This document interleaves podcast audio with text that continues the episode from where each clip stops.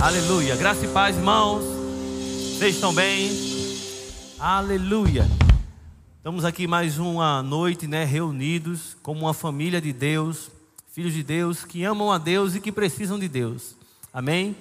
E eu sei que o Espírito Santo vai falar ao teu coração.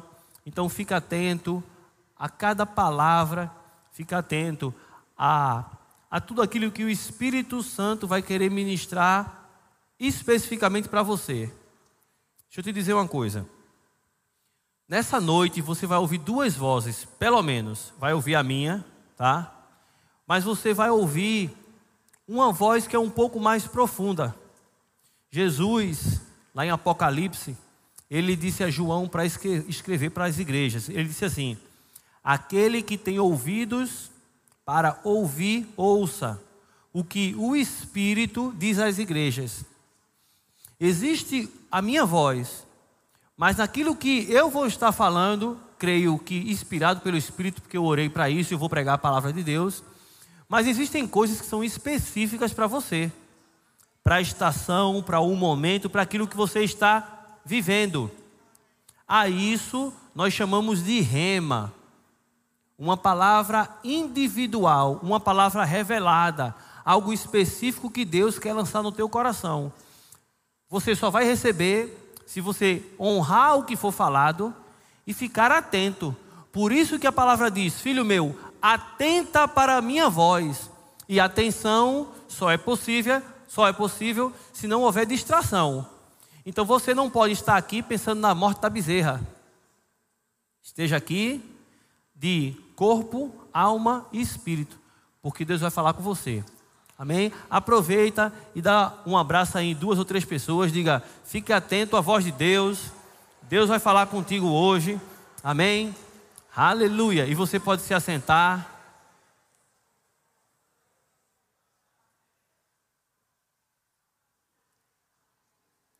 Obrigado, Ministério de Música, povo santo ungido.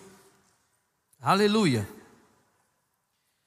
Aleluia. Deus é bom. Você está pronto para o que Deus quer falar com você? Aleluia. Louvado seja Deus. Vamos começar lá em Hebreus, capítulo 11, versículo 6. Hebreus 11, 6. É um texto bem conhecido. Talvez o que você vai ouvir hoje aqui, para algumas pessoas, dependendo da história, do que ela aprendeu do Evangelho, vai soar um pouco estranho. Mas pode ser que para você, né, soe como uma grande revelação. Eu sei que você sabe que isso que vamos falar hoje é importante, mas talvez você nunca tenha se atentado para olhar com a ótica que nós vamos ministrar hoje, tá? Hebreus 11:6 diz assim: De fato, sem fé é impossível agradar a Deus porquanto é necessário que aquele que se aproxima de Deus, diga se aproximar de Deus, creia que ele existe e que se torna galardoador dos que o Deus, ele se torna galardoador de quem o busca. Algumas pessoas têm dificuldade, eu não sei se de forma intencional, eu não sei se é um bloqueio que se construiu, de aceitar o fato de que Deus ele deseja que você o busque. E quando você coloca intensidade nisso, quando você honra isso, se dedica a isso e faz isso com constância e com todo o amor e honra do seu coração, você vai ser recompensado. De fato, sem fé é impossível agradar a Deus. Porque é importante que aquele que se aproxima de Deus creia que ele existe. Quantos aqui que vieram essa noite para se aproximar de Deus, para buscar a Deus, creem que Deus existe? Você crê que Deus existe? Então você cumpriu a primeira coisa para agradar a Deus. Você tem que ter fé em duas coisas. Primeira fé, que Deus existe. Mas o texto não termina aí. É necessário que creia que Ele existe e que se torna, põe um versículo novamente, e que se torna galardoador, presenteador. A palavra no original é mistodotes, no grego. É alguém que paga salário recompensador. Hebreus 11:6 conseguem colocar novamente, não, meus amados irmãos da mídia. Ajude o pregador, pelo amor de Deus. Então, Deus ele deseja que você o busque e Deus deixa claro que quando você buscá-lo, você precisa primeiro crer que ele existe, mas também crer que Deus se torna galardoador, presenteador, recompensador de quem? De quem o busca. Então, por mais que sou estranho, quando você se ajoelhar para orar, quando você vier à igreja, quando você tentar se aproximar de Deus, Deus está dizendo: Eu espero que você creia que eu existo, mas também que você crê que você não vai sair de mão vazia da minha presença. Irmão, inventaram uma história aí de que ah, isso é barganhar com Deus. Isso é comprar a Deus. Irmãos, você sabia que Deus ele prefere que você recorra a Ele do que a um agiota? Todas as vezes na antiga aliança que um rei de Israel, que o povo de Deus vinha sofrer alguma coisa, quer seja fome, quer seja uma ameaça de guerra, o povo recorria para um rei pagão, rei da Síria. Vamos fazer uma aliança para você me proteger. Rei do Egito, Faraó, eu, eu mando ouro para ir, aí tu manda teu exército me proteger. Todas as vezes que eles faziam isso, Deus ficava indignado. Ele dizia assim: Maldito o homem que confia no outro homem, que coloca a sua esperança no braço de carne e não confia no Senhor. O que, que Deus estava dizendo? Eu quero ser o que vai te livrar. Eu quero ser aquele que vai te suprir. Eu quero ser aquele que vai te, te, te restaurar. A gente precisa tirar esse falso conceito. Deus, Ele é o nosso pastor, é Ele que nos supre. Aleluia. E nessa noite eu creio que Deus vai trazer isso ao nosso coração. Primeiro, você e eu e toda a raça humana foi criado com um propósito principal e inicial. Que propósito é esse? Atos capítulo 17, Atos 17, 24. Paulo estava na cidade de Atenas, pregando na cidade mais pagã do mundo na época. Né? Quem já assistiu os filmes aí sabe que lá tinha né? se cria lá no Monte Olimpo, naqueles deuses lá, naqueles falsos deuses. E Paulo pregando lá para os atenienses, ele diz assim: O Deus que fez o mundo e tudo o que nele existe sendo ele Senhor do céu e da terra. Não habita em santuários feitos por mãos humanas, nem é servido por mãos humanas, como se de alguma coisa precisasse, pois ele mesmo é quem a todos dá a vida, respiração e tudo mais. De um só, no caso aqui, esse um só é Adão, fez toda a raça humana para habitar sobre toda a face da terra havendo, havendo fixados os tempos previamente estabelecidos e os limites da sua habitação. Você está aqui? Ele está pregando para pessoas que eram pagãs, né, que acreditavam que Poseidon era o deus do mar e Zeus era o deus do relâmpago. Ele disse: não, há um Deus, esse Deus criou tudo que criou a terra e tudo que nele existe, sendo ele Senhor de tudo, não habita em, em tempo feito por mãos humanas.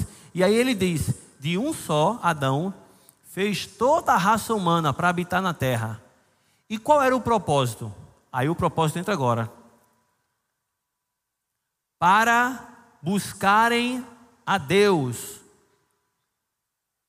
O pessoal da mídia, por favor, me ajuda, gente. Não tem condição não. É Atos 17. Põe o 27 aí, por gentileza.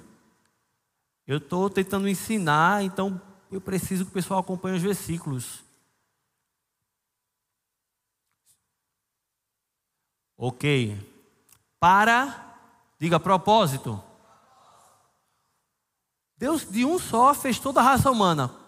Com qual propósito? Para buscarem a Deus. Se porventura tateando o possam achar, bem que não está longe de cada um de nós, porque nele vivemos, nos movemos e existimos. Veja só, toda a raça humana foi criada com um propósito original. Qual? Diga, buscar a Deus. E aí Paulo faz algo interessante. Ele diz assim: se porventura tateando o possam achar. O que é uma pessoa tatear? É alguém que não tem visão, ou está num lugar muito escuro, ou tem deficiência visual, e essa pessoa, ela, ela vai tentar usar o tato. Ah, isso aqui é uma mesa, porque ela não está vendo, então de alguma forma ela vai tentar buscar através dos sentidos naturais. Você está aqui? Aí ele diz: se bem que esse Deus não está longe de nenhum de nós. Põe, põe novamente o 28, por gentileza. Ele não está longe de nenhum de nós, pois nele vivemos, nos movemos e existimos. Paulo está falando para pessoas não crentes, pessoas que adoravam os deuses gregos. Ele diz: porque nele vivemos, nos movemos e existimos. Inclusive, vocês, ele estava dizendo. Deus, ele é muito grande, irmão. E Deus, ele está aqui. Mas Deus, Ele também está lá na sua casa. Ele está no seu trabalho. Está na sua faculdade lá, está na escola. E eu e você foi criado, e nós estamos falando sobre buscar a Deus. Há uma recompensa em buscar a Deus. A principal recompensa é uma é uma realização que não tem que não tem explicação. Quando você cumpre seu propósito, quando você se encaixa naquilo que você foi criado, é uma recompensa, é uma alegria, é, é algo que não tem explicação. Por isso que muitas vezes, na presença de Deus, não tem como a gente explicar. Porque você ganha um carro, amanhã já perdeu a graça desse carro, você já quer o melhor. Você faz uma viagem para a Europa, se depois que você fizer dez vezes, já fica chato, você quer ah, quero outro lugar porque isso aqui já conheço. Mas a presença de Deus não tem como enjoar, não. Não tem como o Espírito Santo vir e você. Espírito Santo, estou à vontade, não, estou afim hoje não. Porque é algo inexplicável. Né? Quem gosta de palavras mais inenarrável, insondável, inexprimível, inexplicável. Eu e você fomos criados para buscar o Senhor, e Ele não está longe de nenhum de nós, porque nele você vive, se move e existe. Agora, qual é o problema das religiões aí fora? Porque diz assim: eu tenho que achar Deus. Está cego, tenho que achar Deus. Aí vai procurar Deus num lugar onde Deus não está. Aí vão dizer: Ó, Deus é isso aqui. Ele é? É mesmo? É, raspa a tua cabeça, come pó de, osso de morto, mata essa, esse animal aqui, em outros lugares.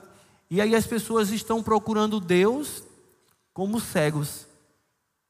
Mas a palavra dele é lâmpada para os nossos pés, luz para o nosso caminho. Aí, uau, agora, ah, esse aqui é o caminho, esse é o caminho que eu vou encontrar o Senhor. Amém? Diga, eu fui criado para buscar a Deus. Jeremias 29, 11. Aleluia. Aleluia. Eu é que sei que pensamentos que tenham ao vosso respeito, diz o Senhor. Pensamentos de paz e não de mal, para vos dar o fim que desejais. Diga, Deus tem pensamentos bons para a minha vida.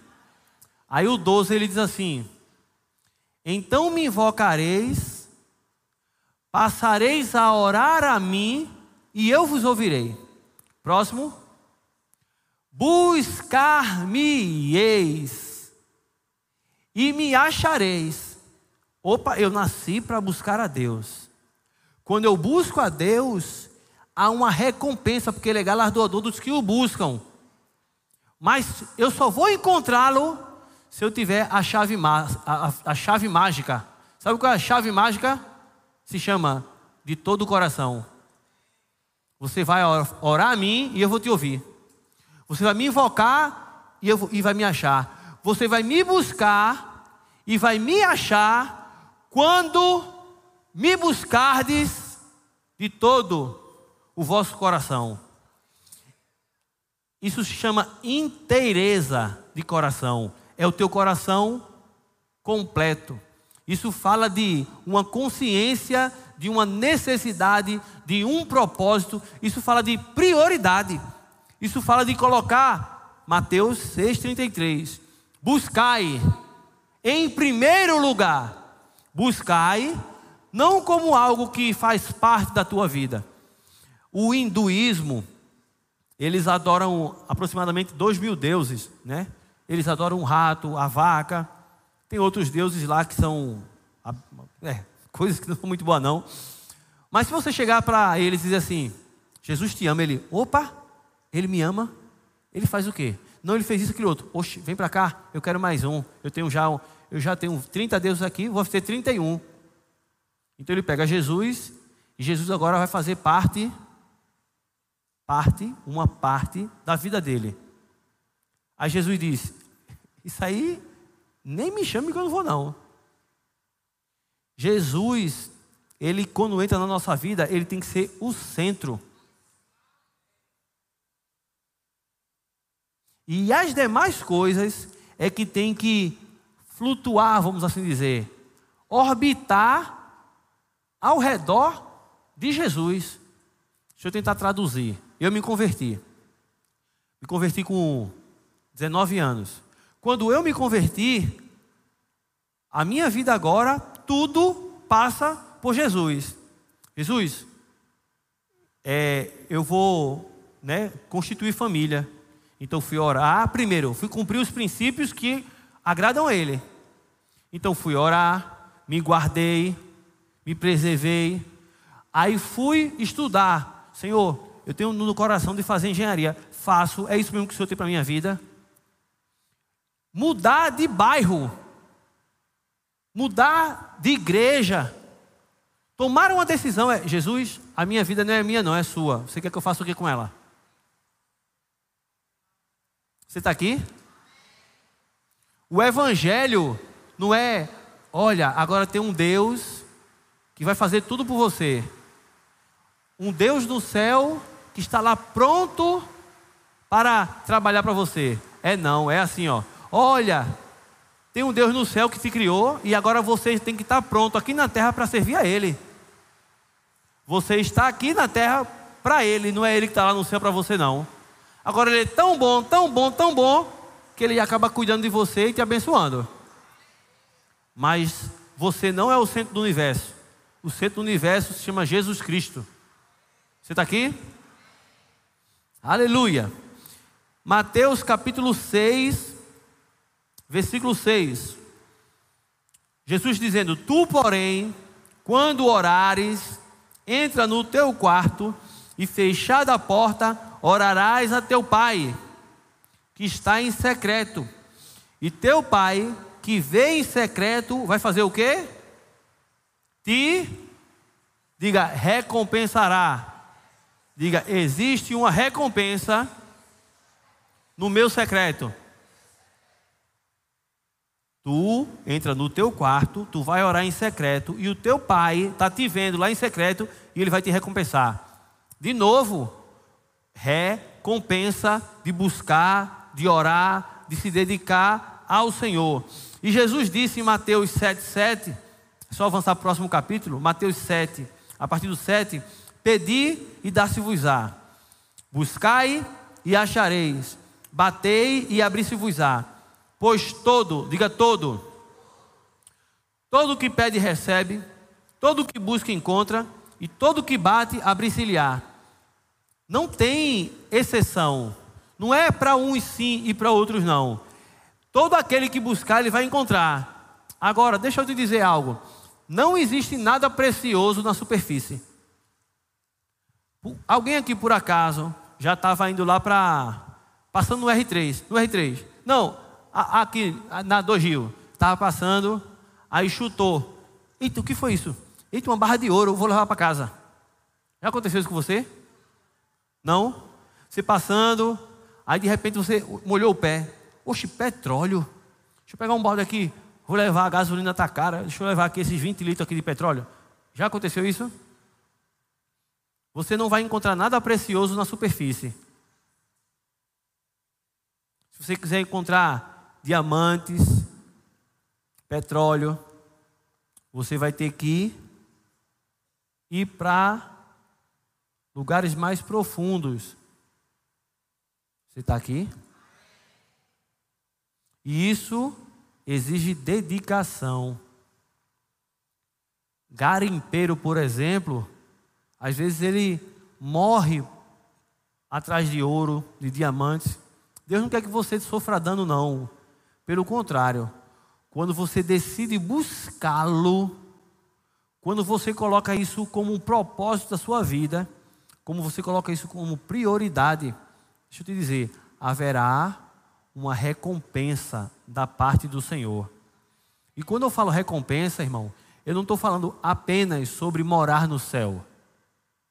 Eu não estou falando sobre mansões celestiais. Louvado seja Deus que a bendita esperança da vida eterna, ela é a maior de todas as não tem nem como comparar. Né? Eu digo que até quando um crente morre, o diabo não ganhou, porque ele só, só fez o crente ser promovido. Você está aqui? Porque pagou o olho aqui, está no lugar melhor. O diabo não, o diabo vai passar a eternidade no lago de fogo e enxofre. Você está aqui? Mas há uma recompensa, não apenas na vida por vir, há uma recompensa também aqui. Foi o que eu falei, Mateus 6,33. Buscai em primeiro lugar seu reino e a sua justiça. Buscai em primeiro lugar seu reino e a sua justiça. E todas as demais coisas, Mateus 6,33. Mateus 6,33. E todas as demais coisas, que demais coisas é essa? Jesus vinha falando não fique preocupado pelo que você vai vestir. Não fique preocupado pelo que você vai comer. Não fique preocupado onde você vai morar. Né? Ele usa a palavra ansioso. Não fique ansioso, não fique ansiosa. Busque em primeiro lugar seu reino, a sua justiça. E todas as demais coisas, as demais coisas é o que? Tudo aquilo que você precisa para cumprir, cumprir o plano de Deus aqui na terra, da forma que Deus quer, vai ser acrescentado no momento que você estiver buscando a Ele de todo o coração. Nós não podemos, irmãos, é, atualizar o Evangelho de maneira que Jesus passe a ser parte da cultura. Que Jesus passe a ser, ah não, Jesus, ele é legal, eu sou cristão. Ó, eu sou gospel, eu vou no, eu vou no domingo à noite para a igreja. Jesus, ele todos os dias da nossa vida, na segunda, na terça, na quarta, na quinta, Jesus tem que ser o teu Senhor todos os dias. E quando essa consciência, quando você trata sua esposa, como você trata o seu marido, seus filhos, a maneira com que você faz os seus negócios, tudo você tem que ter consciência de que sua vida pertence a Ele. Agora, é fato, Quando você faz isso de forma consciente, com o coração voltado para Ele, meu irmão, haverá uma recompensa. Você vai chegar em lugares que você vai, você vai ter que reconhecer. Não, sozinho eu não conseguiria, não conseguiria chegar aqui não. Foi Deus que me trouxe até aqui. É a história do, da tartaruga no poste, né? Veio um americano ministrar aqui em Pernambuco uma vez e ele usou uma expressão que os, nos Estados Unidos eles usam. Se você passasse na rua e visse uma tartaruga em cima de um poste, o que, que você ia pensar? Não foi ela que subiu. Ela não tem capacidade de chegar ali sozinha. Alguém colocou ela lá. Você está comigo? As pessoas vão olhar para a sua vida e vai dizer: como é que pode? Como, como ela conseguiu? Como ele? Como, como, como, como, como, como? Aí naquela hora você usa aquilo, dizer: olha, Deus é bom. Existe uma coisa chamada graça, favor, bondade. Certamente que a bondade e a misericórdia me seguirão todos os dias da minha vida. Aleluia, aleluia, aleluia. Salmo 27, versículo 5 fala de alguém que estava passando por adversidade. Eu não vou pedir para você levantar a mão, não, tá? Mas se eu dissesse aqui, quem está passando por um momento dificílimo da sua vida, passando por uma tempestade, por uma adversidade, provavelmente algumas pessoas aqui levantariam a mão. Então, se você está num momento como esse, essa palavra é para você. Se você está num momento maravilhoso da sua vida, você usa isso como vacina, como conhecimento para algo que você pode precisar no futuro. Salmo 27, versículo 5. Pois no dia da adversidade, aleluia, ele me ocultará no seu pavilhão, no recôndito do seu tabernáculo me acolherá, elevar-me-á sobre uma rocha Agora será exaltada a minha cabeça acima dos meus inimigos que me cercam. Ele estava pressionado por todos os lados, esse salmista. No seu tabernáculo oferecerei sacrifícios de júbilo, cantarei e salmodiarei ao Senhor. Ouve, Senhor, a minha voz, eu clamo. Compadece de mim e responde-me. Alguém que estava orando intensamente precisando de uma intervenção de Deus. Você está comigo? Ao meu coração me ocorre a adversidade, pois no dia da adversidade os meus inimigos me rodeiam. Ouve, Senhor, eu clamo, socorre-me. Naquele momento de oração, ao meu coração me ocorre lá dentro uma voz audível ou uma voz muito baixinha, como fosse um radinho lá dentro, ou uma impressão, como se fosse quase um sentimento, dizendo assim: põe aí de novo, por gentileza. Ao meu coração me ocorre: buscai a minha presença.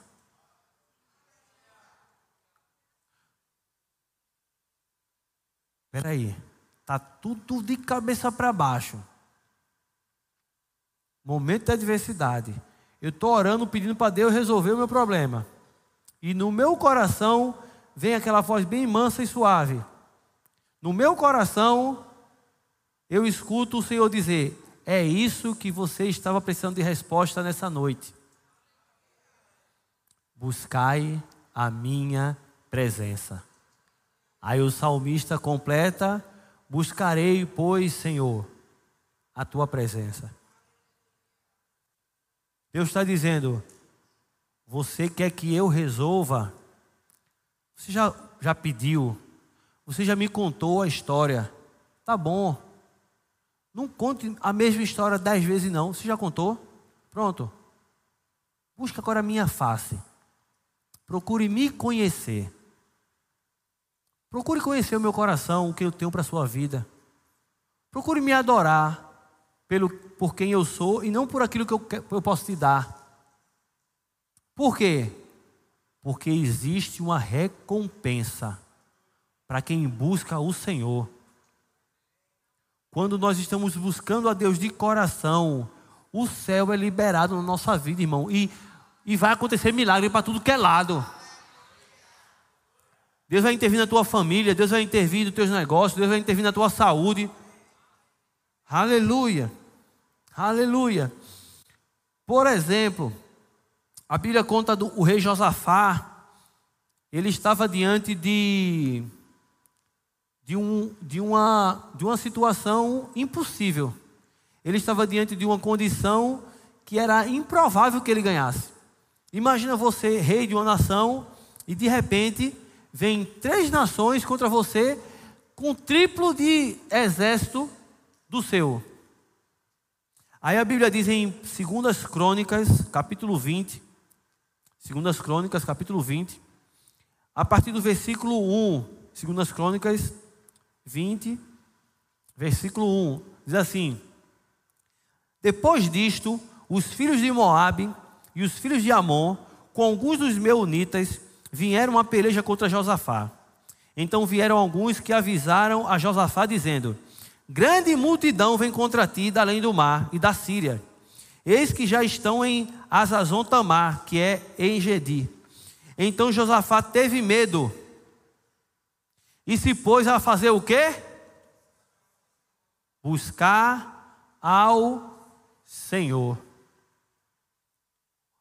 diz que uma grande multidão, multidão já é uma coisa grande, e você dizer que é uma grande multidão, veio contra ele, e ele teve medo. Se nós dissermos, irmão, que diante das adversidades, diante de um relatório médico, diante de uma, uma ameaça de falência, diante de um problema sério conjugal, a gente não vai ficar. O coração parece que vai sair pela boca, mas a Bíblia diz que quando o medo bateu na porta, ele foi lá e foi bater na porta de Deus. Ele teve medo e se pôs a buscar ao Senhor. E apregoou jejum em todo o Judá. Judá se congregou para pedir socorro ao Senhor. Também de todas as cidades de Judá veio gente para buscar ao Senhor. Aleluia. Versículo 12. Pula lá para o versículo 12. Ah, ah, Senhor Deus, Acaso não executarás tu o teu julgamento contra estes, contra eles? Porque em nós não há força para resistirmos a essa grande multidão que vem contra nós.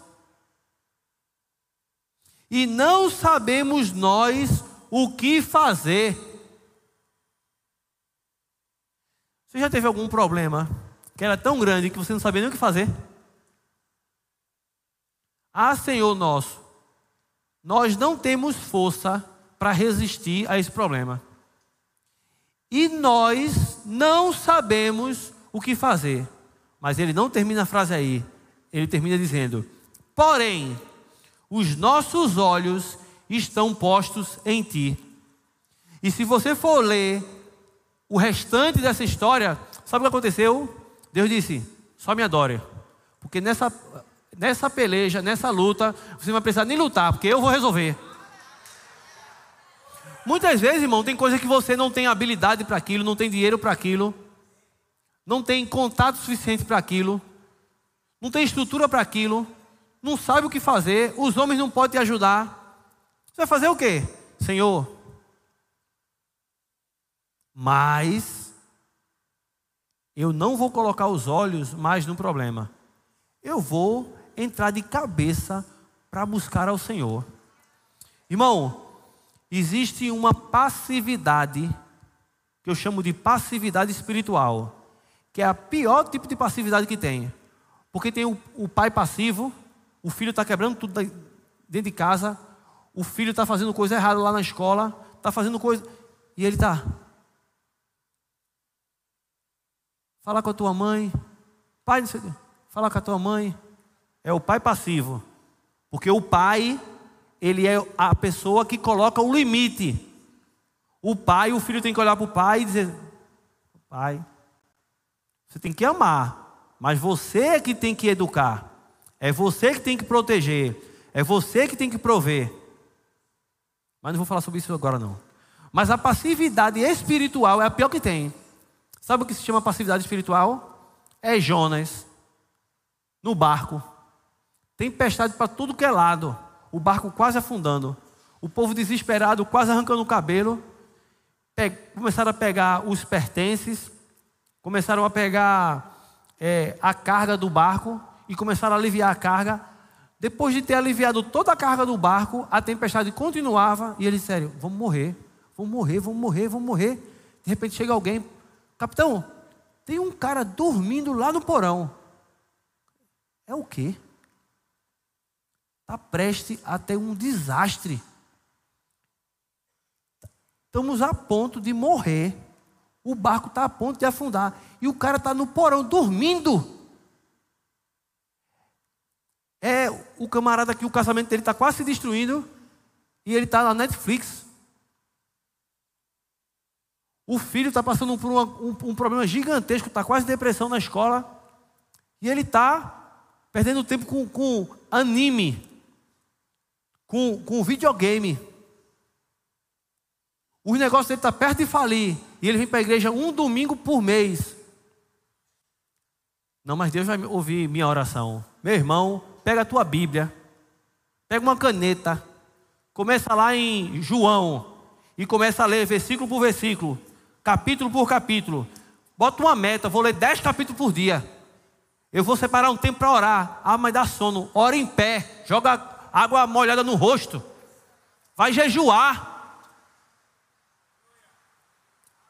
O barco está afundando, tu está dormindo. Daqui a pouco vai morrer todo mundo, vai ter uma tragédia na tua casa, no teu negócio, na tua saúde, tu não reage, vai orar. Vai buscar, passa uma madrugada orando para ver se Deus vai agir na tua vida. Somos passivo espiritual, dormindo.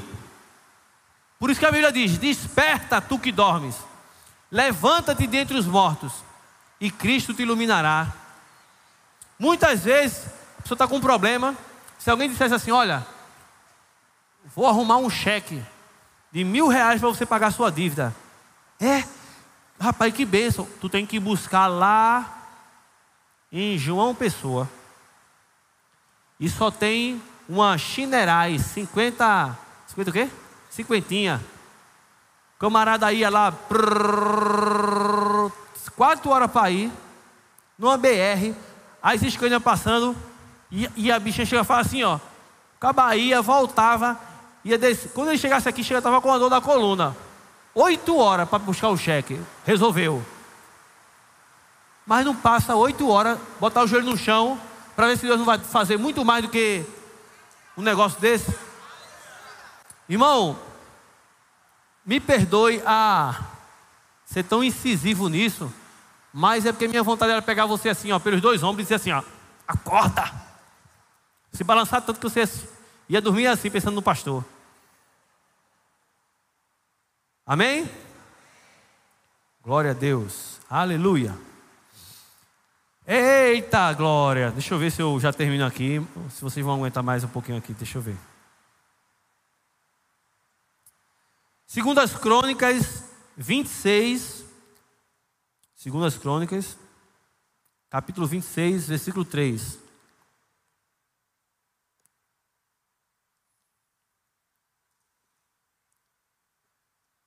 Aleluia. Segundo as Crônicas 26, 3. Uzias tinha 16 anos quando começou a reinar, e 52 anos reinou em Jerusalém. Era o nome da sua mãe Jecolias, de Jerusalém. Ele fez o que era reto perante o Senhor, segundo tudo que fizera Amazias, seu pai. Propôs-se buscar a Deus, buscar, colocou um propósito em buscar a Deus nos dias de Zacarias, que era sábio nas visões de Deus. Nos dias em que buscou ao Senhor, Deus o fez, Deus o fez, propôs-se buscar ao Senhor. Nos dias que ele buscou ao Senhor, Deus o fez prosperar. Aleluia. Aleluia. Salmo 34, versículo 4. Salmo 34, versículo 4. Busquei o Senhor e ele me acolheu. Livrou-me de todos os meus temores. Contemplai-o e sereis iluminados, e o vosso rosto jamais sofrerá vexame. Clamou esse aflito, e o Senhor o ouviu e o livrou de todas as suas tribulações. O anjo do Senhor acampa ao redor dos que o temem e os livra. Ó, oh, provai e vede que o Senhor é bom. Bem-aventurado o homem que nele se refugia. Temei o Senhor, vós, os seus santos, pois nada falta aos que o temem. Os leãozinhos sofrem necessidade e passam fome, porém, aos que buscam o Senhor, bem nenhum lhes faltará. Diga, há uma recompensa em buscar ao Senhor. Em Tiago capítulo 4, versículo 8, Tiago vai dizer que essa busca precisa começar em nós. Ele diz: Achegai-vos a Deus, e Ele se achegará a vós outros. Quando existe uma fome, um propósito, quando existe uma consciência de que há uma necessidade de priorizar a Deus, de buscar ao Senhor, Deus, Ele vai responder, irmão. Ele vai se revelar a você. Ele vai te dar direção em coisas tão importantes da sua vida.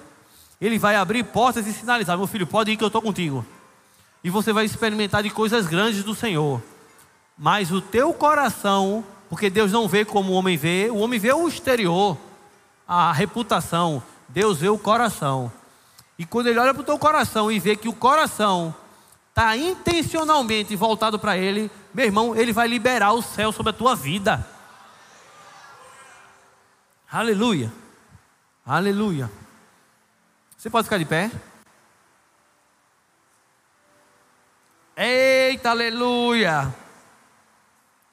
Chuva é sinal de bênção. Aleluia. Obrigado, Pai. Oh, aleluia. Obrigado, Pai. Te amamos, te amamos, te amamos.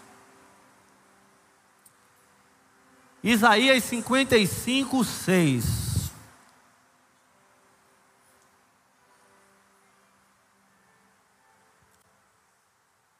Esse é o texto. Eu não vou dizer o texto, mas é um dos, talvez seja o mais, mas Isaías 55, 6. Um dos mais tristes, que quando eu leio, meu coração fica desse tamanho. Porque houve uma pessoa que ouviu a palavra de Deus, até um dia disse: Eu vou servir a Deus, mas devido às ofertas do mundo, ele se afastou do Senhor. E um dia eu estava orando, Deus me deu esse texto e mandou falar com ele. E eu, meu filho, Isaías 55, 6. Buscai, buscar ao Senhor enquanto. Enquanto, irmão, fala de tempo. Enquanto se pode achar. Invocai-o enquanto ele está perto. Não, pastor, ore por mim, porque um dia eu volto. Eu disse: Você não entendeu. Deus mandou entrar em contato com você para dizer que o seu tempo está se abreviando que o amanhã não pertence a você. Conversei, orei por ele, mas a palavra era dura, mas era essa. Não, pastor, Deus sabe todas as coisas. E depois só me mandaram um WhatsApp, uma pessoa aqui da igreja, de uma foto desse desse homem, né? Com 30 tiros no chão. E aquilo meu coração deu uma dor tão grande, meu Deus do céu. O que nós estamos falando aqui, irmão, não é uma brincadeira.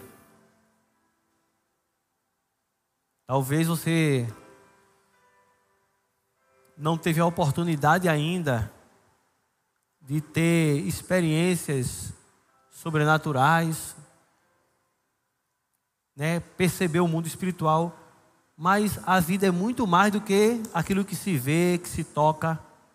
Existe uma realidade espiritual que influencia tudo aqui na terra. Quando você busca o Senhor, os céus vão se abrir. João Batista disse em João 3,27: O homem não pode ter coisa alguma se do céu não lhe for dado. Quando o céu se abre para a sua vida, não é que a sua vida vai ser um mar de rosa, não. Ninguém está dizendo isso aqui. Jesus disse: No mundo tereis aflições. Mas uma coisa, irmão, é você enfrentar uma adversidade tendo consciência de que Deus está com você. E você experimentar Deus na sua vida e você passar por aquilo. E vem outra, e você, em vez de cair no pranto, em depressão, você diz: Não, peraí, Deus está comigo, vai dar certo. E você suporta aquilo, passa por aquilo, aprende com aquilo e começa a ser o instrumento de Deus para abençoar outras pessoas que passaram e estão passando por aquilo que você venceu. E você vai de degrau em degrau, de glória em glória, e você percebe, e outras pessoas olham para a sua vida e percebem: Deus é com ele, Deus é com ela. Aleluia, aleluia. Feche seus olhos.